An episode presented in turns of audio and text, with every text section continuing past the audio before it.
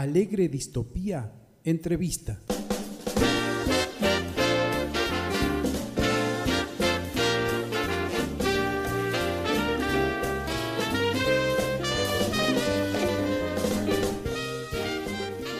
Camila estudió cuatro años de comunicación social y otros cuatro de licenciatura en teatro en la Universidad Nacional de Córdoba.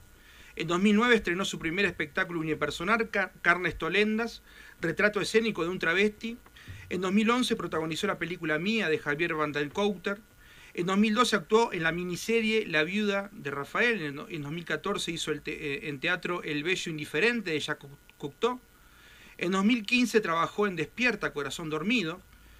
En 2016 en Puta Madre y en 2017 en el cabaret de la difunta Correa y la miniserie La chica que limpia. Es autora del libro de poemas La novia de Sandro, que se escribió en 2015. Las Malas fue considerada, y Las Malas en el 2019, perdón. Las Malas fue considerada una de las novelas, las mejores novelas del 2019. Cuenta la historia de un grupo de mujeres trans que trabajan como prostitutas en el Parque Sarmiento, en la ciudad de Córdoba. Tuvo ocho ediciones en Argentina y se publicó en Chile, en Uruguay, en México, en Colombia y en España. Se tradujo al francés, al alemán, al italiano, al noruego y al croata. Estuvo entre los finalistas del premio Filba Medifé y ganó el premio Sor Juana Inés de la Cruz en México. Bienvenida a Alegre Distopía y con un orgullo enorme lo decimos, Camila Sosa Villada. ¿Cómo estás, Camila? Hola, ¿cómo les va? Muy bien. Acá te presento a los chicos, a Nelson, a Martina, a Javier y a las chicas Andrea y Alba del otro lado también. Un gustazo, Cami, un gustazo, un gustazo. Realmente Saludos. Un, placer. gran placer. gran placer. Bien. Bueno, repito, un honor estar hablando con vos, este, Camila. Ay, cuántas cosas lindas, por favor. Y por supuesto, te las mereces.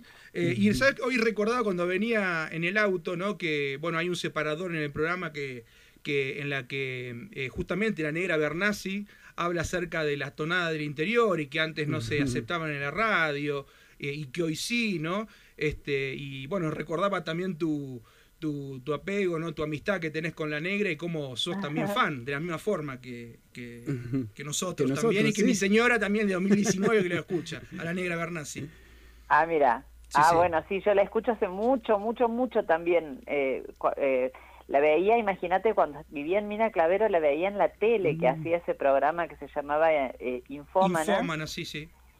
Eh, y después la encontré en la radio de casualidad, porque además acá en Córdoba en ese momento no se le escuchaba. Después empezaron a pasar eh, eh, en la Rock and Pop un programa que hacía de madrugada ella, que arrancaba creo que a las 5 o 6 de la mañana, me parece. Sí, sí.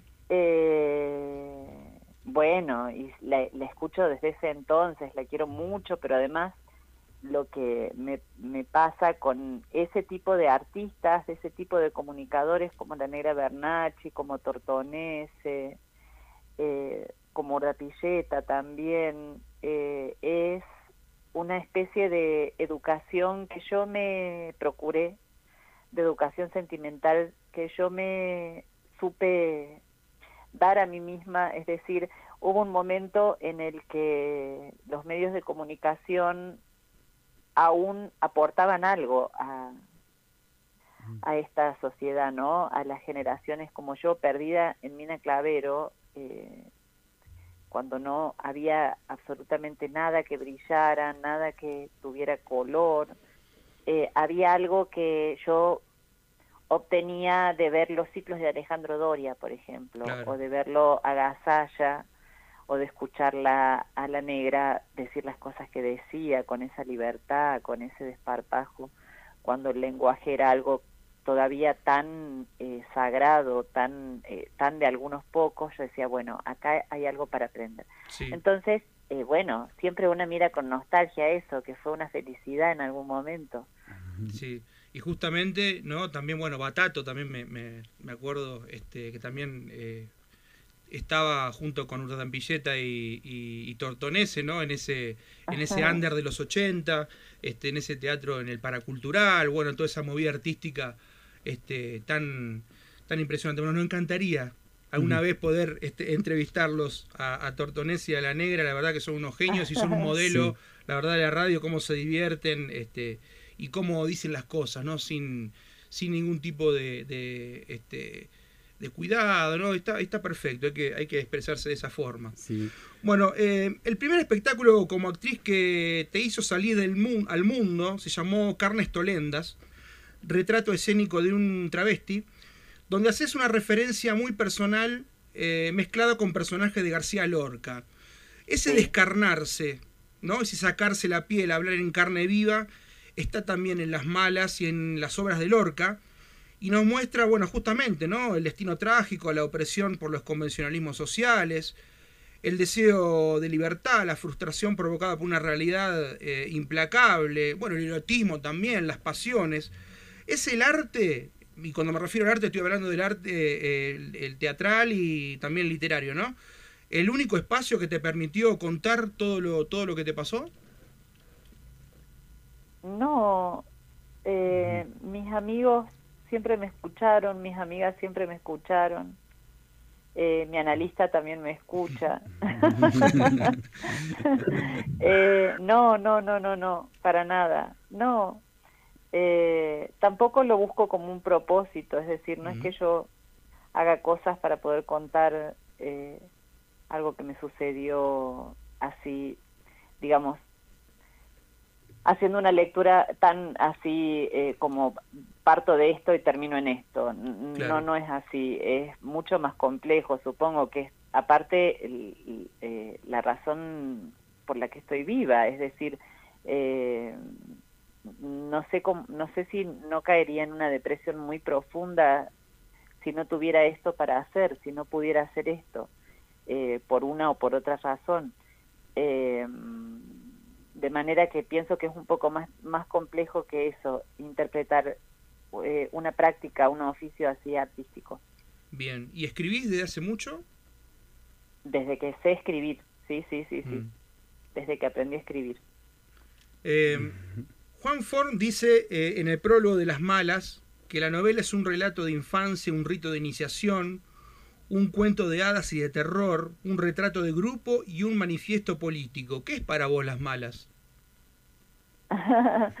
ah, bueno, es, es, es un libro.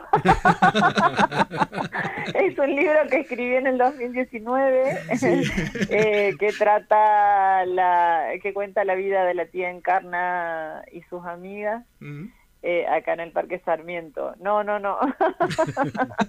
bueno, no más que eso. es. Después me acusan de frívola, me acusan de que no soy una persona eh, eh, profunda, pero es que en verdad hoy me preguntaban, ponerle, me hacían unas preguntas para un podcast y Sí. me decían, bueno, ¿qué, ¿qué opinión tenés de las bibliotecas populares? Yo decía, ay, qué fuerte, no sé, no tengo ninguna, no tengo una opinión.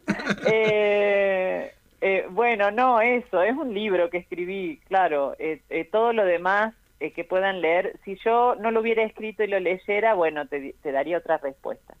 Pero habiéndolo escrito es.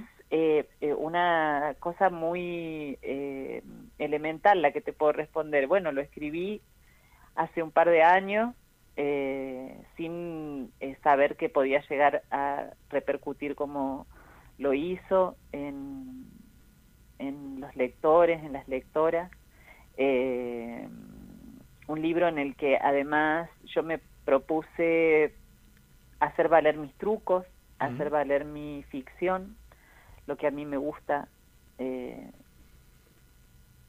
hacer, que es contar, contar historias Sí. y eh, además como una manera de hacer pasar porque no es mi no es la historia una historia personal sino algo que yo recibí entre las manos que fue lo que me daba a mí la sociedad habiendo apenas comenzado a travestirme no es Ujú. decir eso que yo recibía de ustedes de la gente. Sí. eh, yo de alguna manera lo estoy haciendo pasar hacia el futuro convertido en otra cosa. Y eso bueno que podría ser algo si se quiere alquímico algo mágico. Es nada más que la práctica de del lenguaje que no es utilitario es decir que no sirve para ni para hacerme sentir mejor a mí, ni para hacer sentir mejor a nadie, ni para abrirle la cabeza a nadie, o para que a- alguna persona se conmueva con la triste realidad eh, de las travestis de aquella época, bla, bla, bla, bla, bla, sino eh, lenguaje, hacer mundo, hacer lenguaje, que es lo único importante. Es decir, mira, Tony Morrison dice una cosa que a mí mm. se me quedó clavada, es decir, no hay tiempo para la conmiseración, no hay tiempo para el silencio, eh, no hay tiempo para sentir lástima por uno mismo. Eh, escribimos, hablamos, hacemos lenguaje, así es como se sanan las civilizaciones.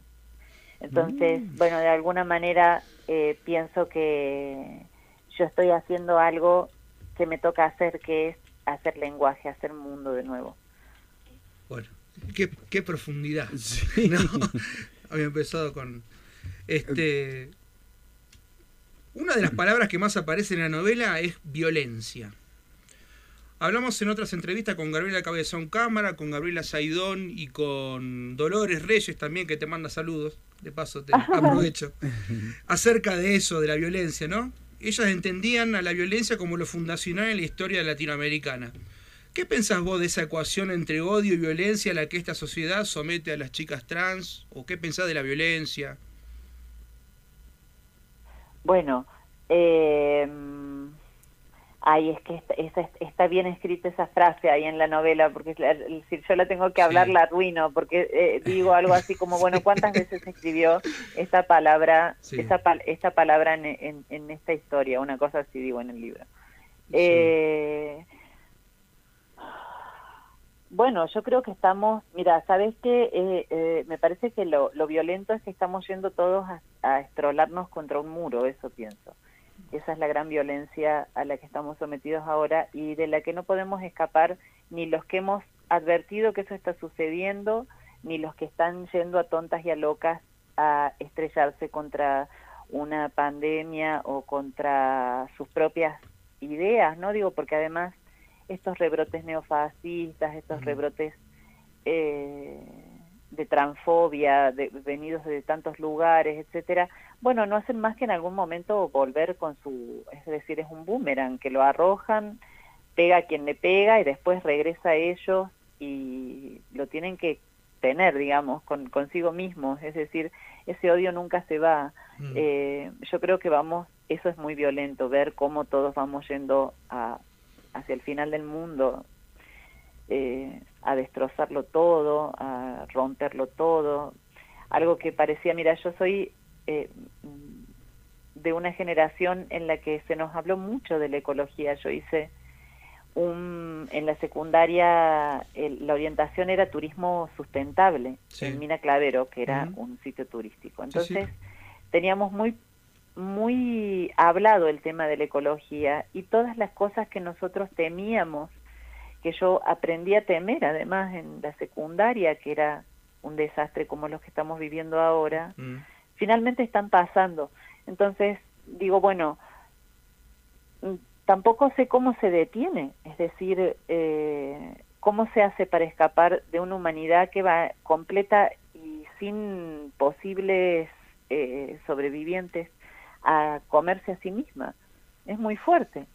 Eh, eso me parece violento, que no podamos escaparnos, como también no nos podemos escapar de las grietas, es decir, eh, pareciera que este país estuviera eh, habitado solo por macristas y peronistas, parece que este país solo estuviera habitado por eh, machistas y, no machistas, por, viste, todo es así de una dualidad y una que ha sido travesti toda la vida, que se ha, ocupado de hacer que esas, esos eh, eh, puntos eh, tan diferentes entre sí se acerquen, bueno, tiene ganas de escaparse a algún lado y no puede.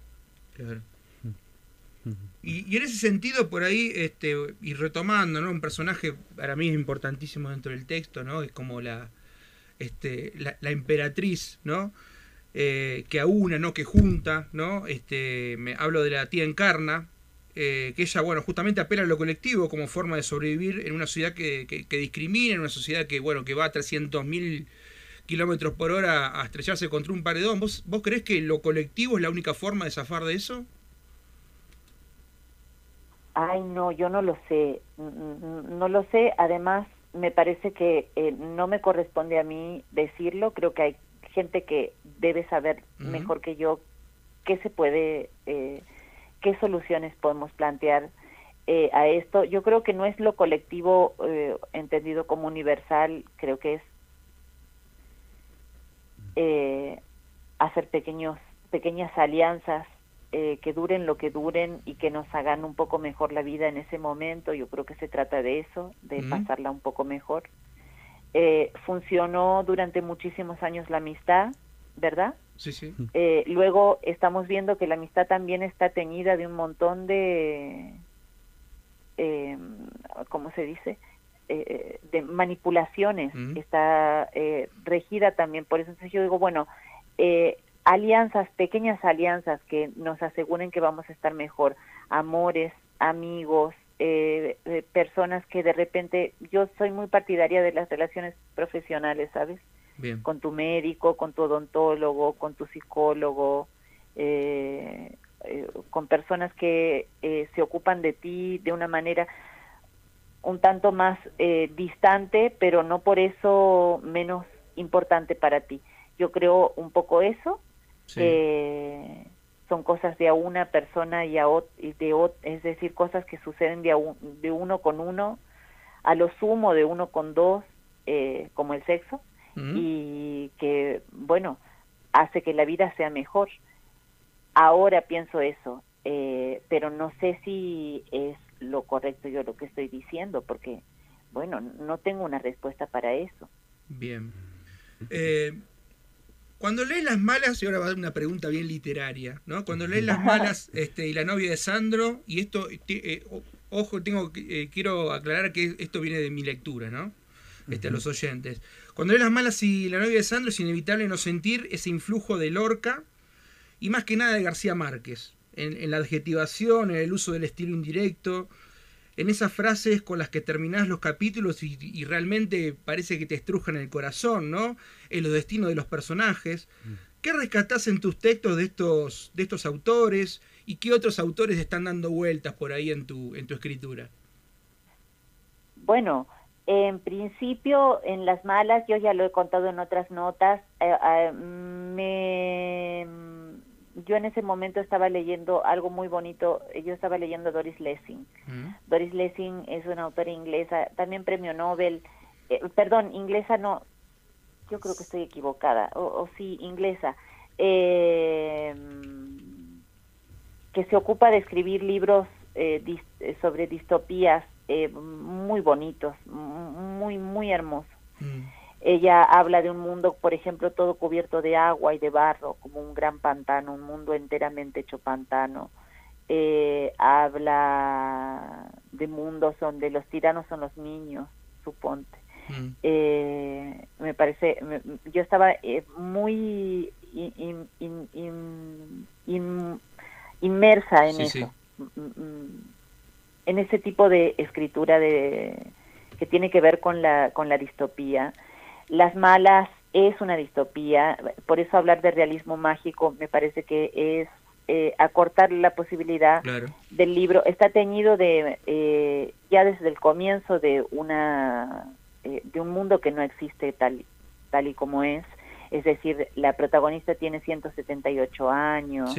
empiezan como a suceder esas esas cosas ya desde el comienzo de la novela, es decir, mm, está predispuesto para hacer una distopía. Eh, me pasó lo mismo también con Tesis, Tesis sobre una domesticación, que es una novela que sale después de Las Malas, editada por Página 12 para el suplemento Soy, en una colección que se llama eh, La Biblioteca del Soy, que salió justo después de Las Malas en el 2019. Sí, sí. Eh, yo hablo de una actriz trans a la que le va muy bien. Y las charlas que yo tenía con Lidiana Viola, que fue la editora de la novela, era, bueno, esto es verdaderamente una ciencia ficción. Es decir, eh, mira hasta qué punto comienzan a correrse también las percepciones de la realidad, de lo que es real, de lo que es la magia, de lo que es la ciencia ficción, tan solo con la mirada de una travesti. Mm. Eh, es decir, escribir un libro en el que una travesti puede darse el lujo de tener eh, su rollo existencial, su rollo eh, personal, íntimo, privado, acerca de cómo ella resuelve su erotismo, y todo eso parecía, nos parecía en ese momento algo de ciencia ficción y no hace tanto tiempo, hace apenas dos años, un año y pico. Entonces digo, bueno, ah, mira, empiezan a correrse los, eh, los límites. Después está eh, el hecho de que sí, por supuesto, yo tengo a Lorca conmigo siempre. Mm. Él mm. ha sido quizás el primer poeta que yo me aprendí de memoria. Eh,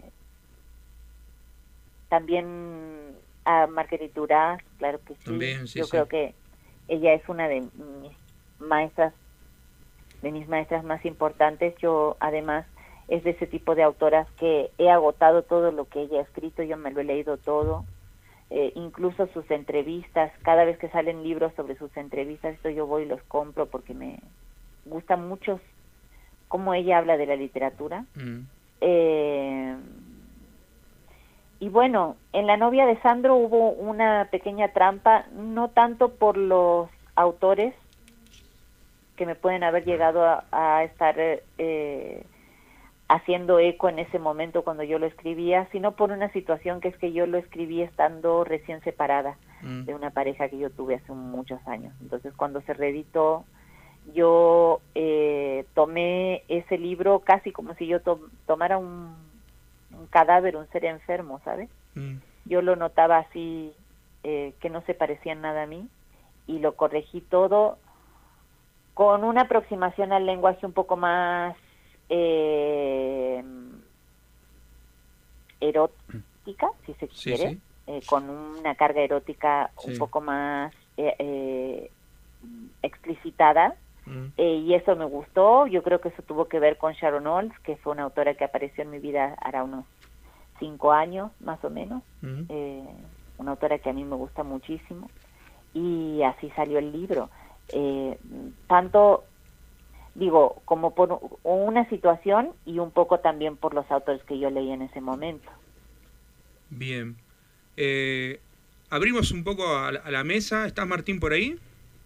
Hola, ¿cómo les va? Estoy acá escuchando muy atentamente, ansiosísimo por ver si me dejaban preguntar, muchachos. Hola, Camila, ¿cómo te va? No, no me podía aguantar, ya, ya estaba por tirar todo. Hay para ¿Cómo te va, todos, hay para todo. Es, un placer, te vuelvo a repetir. Eh, estuvimos esperando mucho para esta entrevista y por fin me llegó la hora. ¿Y quién les facilitó mi teléfono? Eso es ah, un misterio, Muchas gracias, muchas gracias a Pía Ceballos, la gran Pía, un gran ser humano, una gran persona que me, bueno, no, nos eh, facilitó tu teléfono, ¿no? Y poder, este, poder hablar con vos, obviamente. ¿Ha visto? Tienen que venir las travestis a solucionarle la agenda. Así es. Es increíble. Qué bueno. Así es. Así es. Camila, permitime preguntarte esto. Eh, no, la verdad que me interesaba conocer tu opinión respecto de si pensás que hay algo así como una escritura travesti. Te lo pregunto porque, mm, bueno, es un tema que a mí me interesa, ¿no? A mí me interesa mucho eh, contrastar eh, escrituras masculinas y femeninas, eh, ahondar, digamos, en si hay rasgos quizá naturales en una escritura, ¿no? Es decir, si se trasunta de, alguna manera, digamos, el género o el sexo de la persona que escribe, ¿no? lo que me pasa con... Sí, perdón. ¿Y tú qué crees?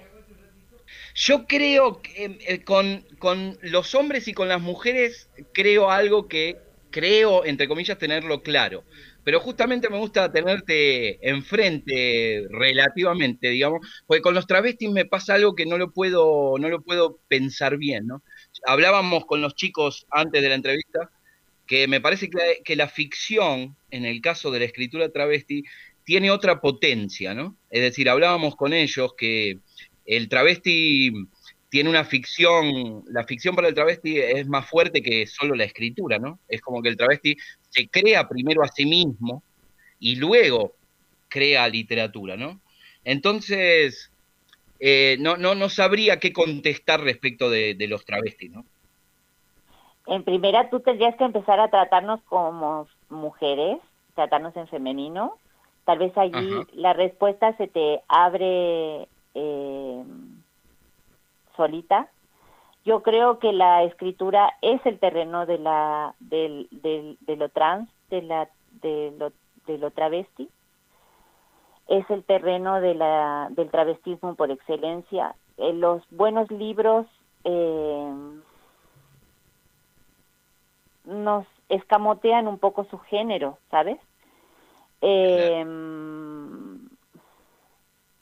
luego yo personalmente me he formado como lectora leyendo casi todas mujeres y casi todos maricas, es decir, em, he leído muy pocos autores varones, eh, así esos popes de la literatura que tanto gustan a las personas que leen. Yo la verdad que los paso por eh, de largo y me voy directo a las mujeres. Eso ha sido siempre así no sé por qué. Eh, de hecho, incluso eh, las personas que me prestaban libros también leían mujeres, de manera que eh, conozco muy poca, muy poco, salvo algunos, bueno, que sí, que me gustan mucho, como Wolbeck o, o, yo no sé cuántos, porque además luego está esto, pareciera que la literatura fuera un ambiente de eh, puros héteros y luego una rasca un poquito y son todos homosexuales eh, eh, muchos en el closet, por supuesto, pero es un lugar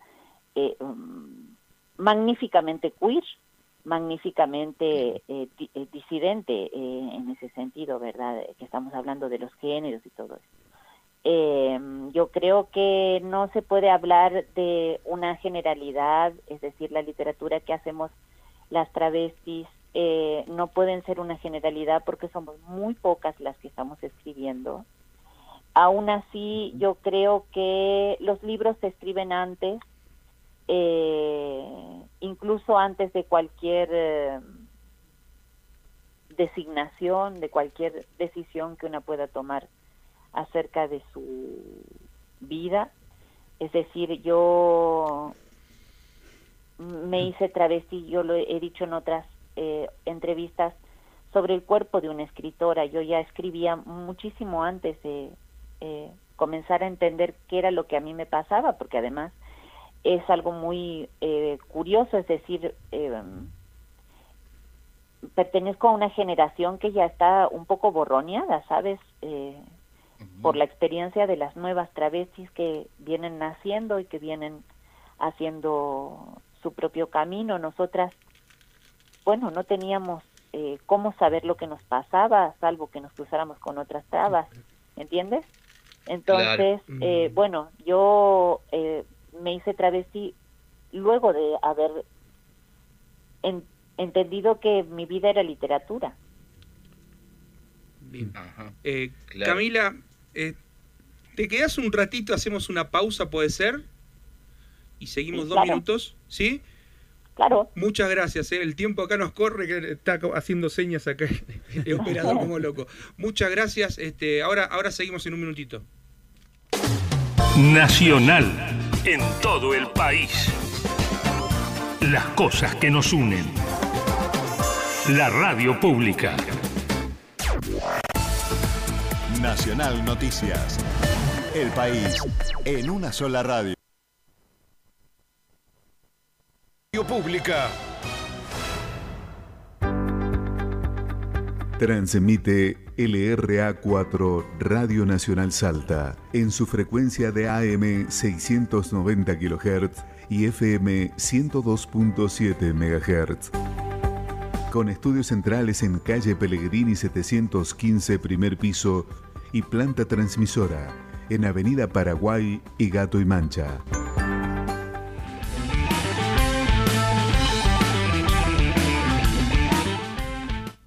Estamos acá con. Seguimos la entrevista con eh, Camila Sosa Villada. ¿Estás por ahí, Camila? Aquí estoy. ¿Cómo estás? Muchas gracias por esperarnos, pero bueno, sabes que los cortes de la radio y los tiempos de los medios son así. Este, así que te agradezco tu, amabilidad. Eh, la última pregunta para despedirnos, ¿no? En las malas decís que ser travesti es una fiesta. Cuando ves documentales tan hermosos como el que está saliendo ahora en Canal Encuentro, y yo lo recomiendo ah. a todos, como el archivo de la memoria trans. Eso es evidente, ¿no? Que ser travesti es una fiesta. ¿Cómo ves este proyecto que intenta rescatar esa memoria trans para que sea conocida? Yo las amo, a las chicas del archivo las amo con todo mi corazón, son lo mejor que le ha pasado a este país en muchísimos años en materia de arte. Eh, yo creo que tendrían que estar expuestas en los mejores y más importantes museos del mundo.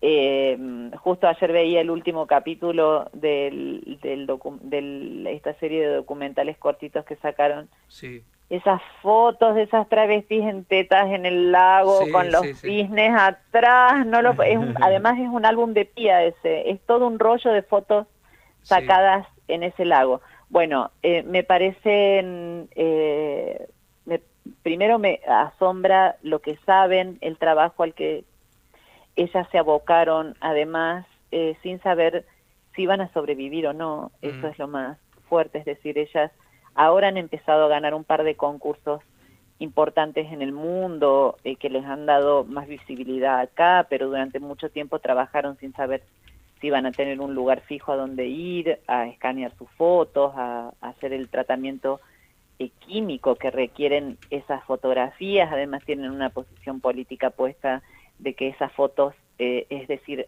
a las fotografías no las restauran, solo detienen el proceso de ruina eh, y evitan que sigan arruinándose, pero reciben las fotos y las dejan como están. Eh, eso es muy alucinante. Es muy alucinante también la página del archivo trans, la estética que tiene, es decir, ah, me parece que han entendido absolutamente todo, son muy genias escucharlas hablar, eh, escucharlas contar anécdotas, porque además son las travestis a las que yo miré. es decir, eh, eran las travestis de las que yo aprendí a ser travesti. Esas que están mm. en las fotos, es muy fuerte, es realmente muy fuerte, una cosa muy hermosa, las fotografías no se pueden creer. Bueno, no, no en vano, no gratuitamente, eh, Nangolín está como loca, una de las fotógrafas más importantes del mundo está como loca con el archivo de la memoria. No puede creer las fotografías que hay. Yo digo, bueno, esto es realmente muy valioso. Muy bien, y aparte para la sociedad la calidad este, de, que tienen, ¿no? Los, los, relatos, esas voces en off que cuentan y van acompañando la fotografía, es impresionante, realmente lo recomiendo a toda la gente que lo, que lo vea porque realmente es de una hermosura, es de una justicia poética, como dirías, enorme. Eh, Camila, enormes gracias por haber estado con nosotros, por haber charlado, por tu tiempo por tu buena onda este, y por tu calidad de ser humano realmente. Y mucha gente oh. nos, ha preguntado, Cami, mucha gente nos pregunta si venís a Salta, ¿cuándo venís? Yo, yo ya les dije que vos venís apenas se levante todas estas restricciones. Así que... Ay, escuché una tonada, tanto que hablaban de las tonadas y no escuchaba una tonada salteña todavía. claro, claro, pues Cami. Ay, Camila, también me preguntan cuándo vas a reeditar y cuándo va a salir tesis sobre una domesticación y el viaje ah. inútil. El viaje inútil está siendo editado, no, no, no, no, el viaje inútil está siendo editado siempre. Bien. Lo reeditan porque aparte eh, le va muy bien. Ahora está en España, también se editó allá, así que está haciendo su recorrido, que es un libro que a mí me gusta mucho. Tesis, eh, posiblemente mm, eh, dentro de un tiempito ya esté de nuevo en las librerías. Primicia, ¿no? Primicia eh, ¿Qué más? ¿Qué más? Y a Salta, sí. Bueno, yo tengo una amiga muy querida, tengo dos amigas muy queridas allá, eh, que son la Lucrecia Martel y la Juli Lazo. Así que, y siempre me invitan y me dicen, ¿cuándo vas a venir? ¿Cuándo vas a venir?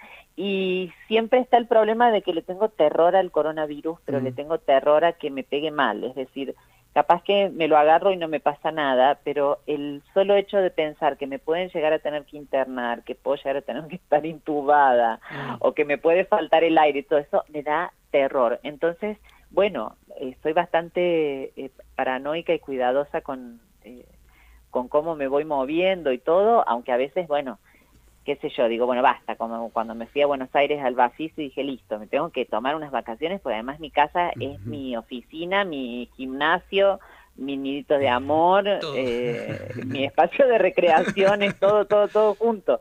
Así que, bueno, apenas, supongo que apenas tengo una vacuna puesta, me voy a ir a visitarlas ahí a la Lazo y a la Martel. Y a nosotros. y a nosotros también, porque te vamos a esperar con, empanadas, locro, de todo. bueno, si hay empanadas y hay tamales, eh, puedo llegar a, ir a la radio. Bueno, listo. bueno, buenísimo, buenísimo. Camila, te mandamos un beso enorme. Muchas gracias un beso grande. Gracias, chao, chao.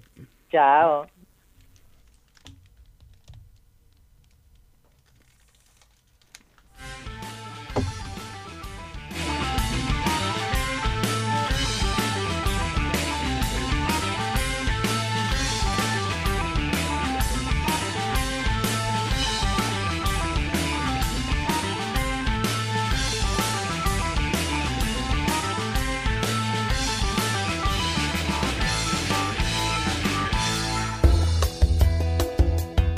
Voces, voces disidentes. Disidentes. Florecita roquera.